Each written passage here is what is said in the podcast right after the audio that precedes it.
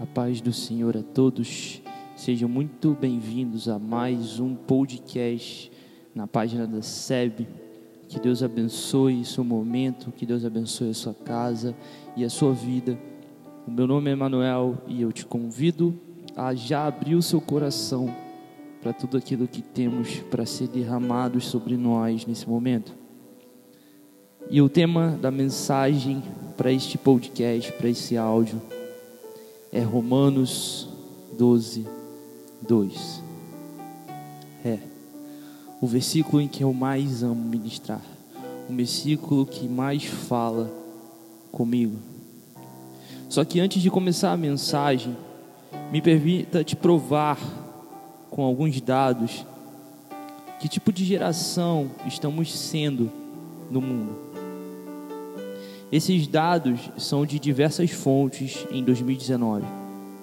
E é claro que alguns deles já pode estar um pouco distorcido.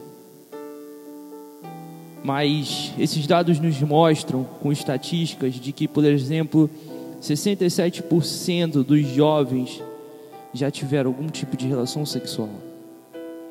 33% dos adolescentes entre 12 e 15 anos já tiveram algum tipo de relação sexual. 14 mil atos de insinuação a relações sexual são exibidos na TV aberta em horário nobre por ano, mais ou menos. 3 milhões de novos casos de DST ou IST por ano entre jovens e adolescentes são 72% dos suicídios pelos jovens ou adolescentes têm como motivo uma decepção em uma relação, entre aspas, amorosa. Um estudo aponta que uma em cada três mulheres terá sofrido algum abuso sexual de 1 a 19 anos. E entre os homens é de 1 a cada seis. Mas deixa eu te falar, não se conforme com esses dados, porque ainda existe esperança, e a esperança é Jesus.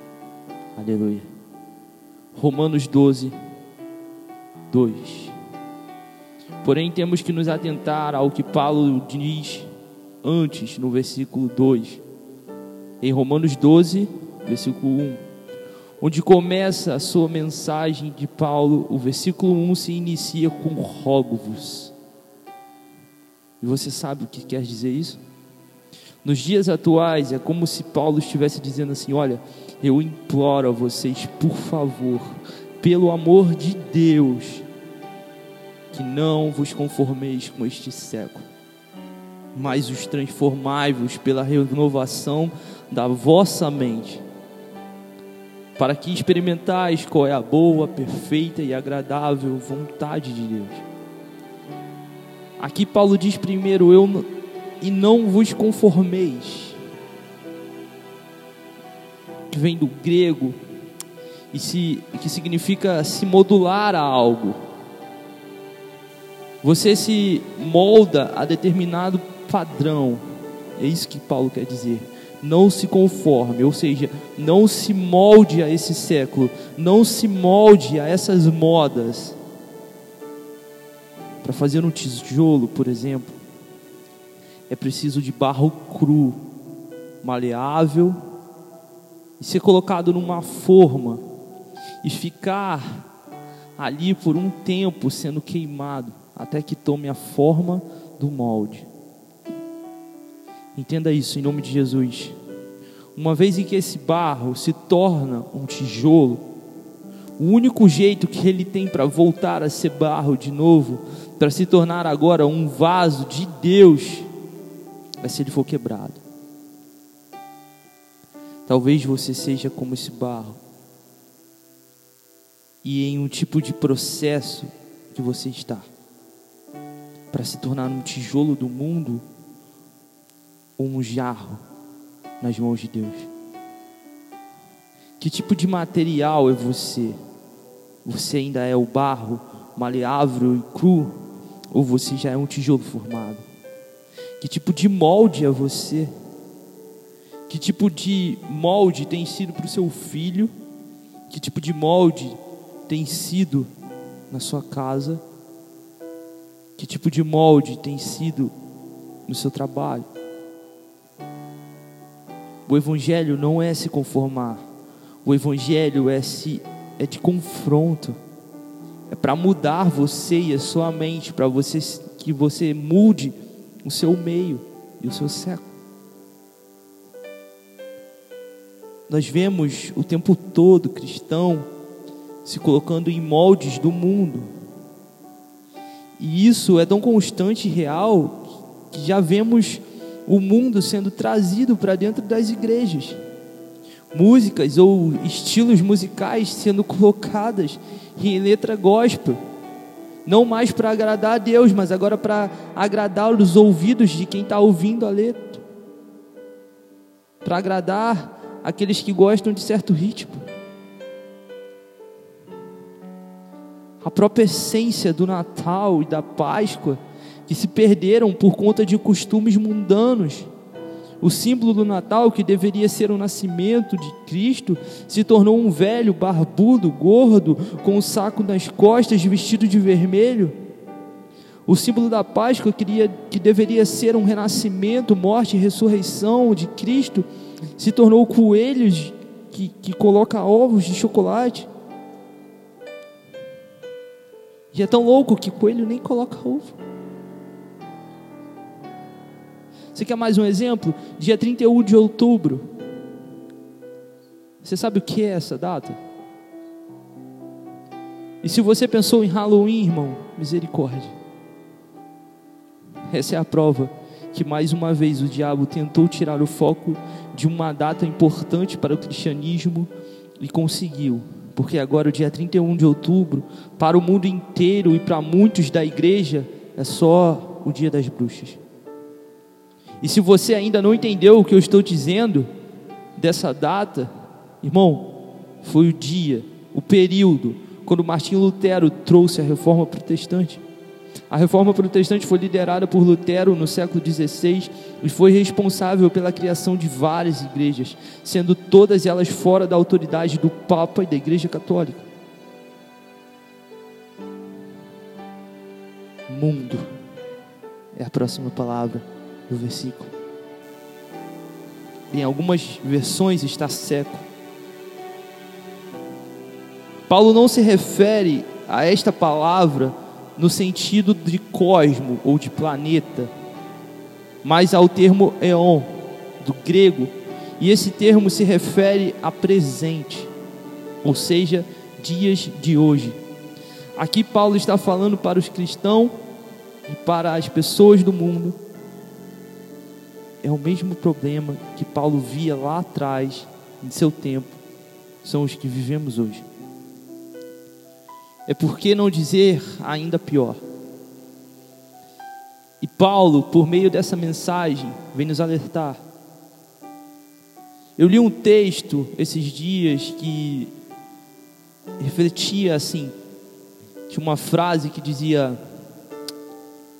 a era presente é como uma poderosa influência negativa sobre o crente, de tal modo que faz com que eles sejam um produto do seu meio ambiente. Ou seja, se você é um crente que está um pouquinho, entre aspas, desviado, como dizem, que se conformou em viver numa corda bamba, ou em um bumerangue com a vida cristã e a vida mundana, eu quero te falar que você não é o cara. Não. Você é só uma marionete que o diabo está usando. É duro? Pois é. Mas a igreja precisa de uma palavra de confronto. E isso é tão real que a maioria dos crentes, das igrejas, só se conformam com as coisas mundanas, com as coisas deste século. Trazem isso para dentro das igrejas deixam o evangelho de lado. A verdade é que muitas igrejas se tornaram apenas um comércio, apenas um espetáculo. Existem igrejas aí fora que, ao invés de transformar elas têm sido transformadas. Ao invés de influenciar o mundo, elas têm sido influenciadas com discursos onde a confrontação com a base no evangelho já não é mais usado. Com medo de que se a igreja for confrontar, pode perder membros. Se falar duro, algumas pessoas podem sair da igreja. A igreja se tornou um lugar de negócio, onde o evangelho é colocado de lado e o foco principal agora é ter membros. Tem pessoas que, que vêm me perguntar: ah, você é de qual igreja? E lá tem quantos membros? Como se isso dissesse algo. Do que adianta ter uma igreja com 10 mil pessoas e não estar transformando nada, não estar tocando ninguém? E aí ter uma igreja de 10, 20 pessoas que está realmente transformando uma sociedade. E é isso. As igrejas têm se moldado tanto as condições mundanas a ponto de acharem que quantidade é melhor do que qualidade. E quando Paulo diz: Não vos conformais com este mundo, ele está falando o que não se deve fazer. E aí ele vem dizer: Mas transformai-vos. E essa transformação de que Paulo fala, é como uma metamorfose, é uma metamorfose. Metamorfose é uma transformação de dentro para fora, ela é pura e verdadeira e principalmente ela é definitiva.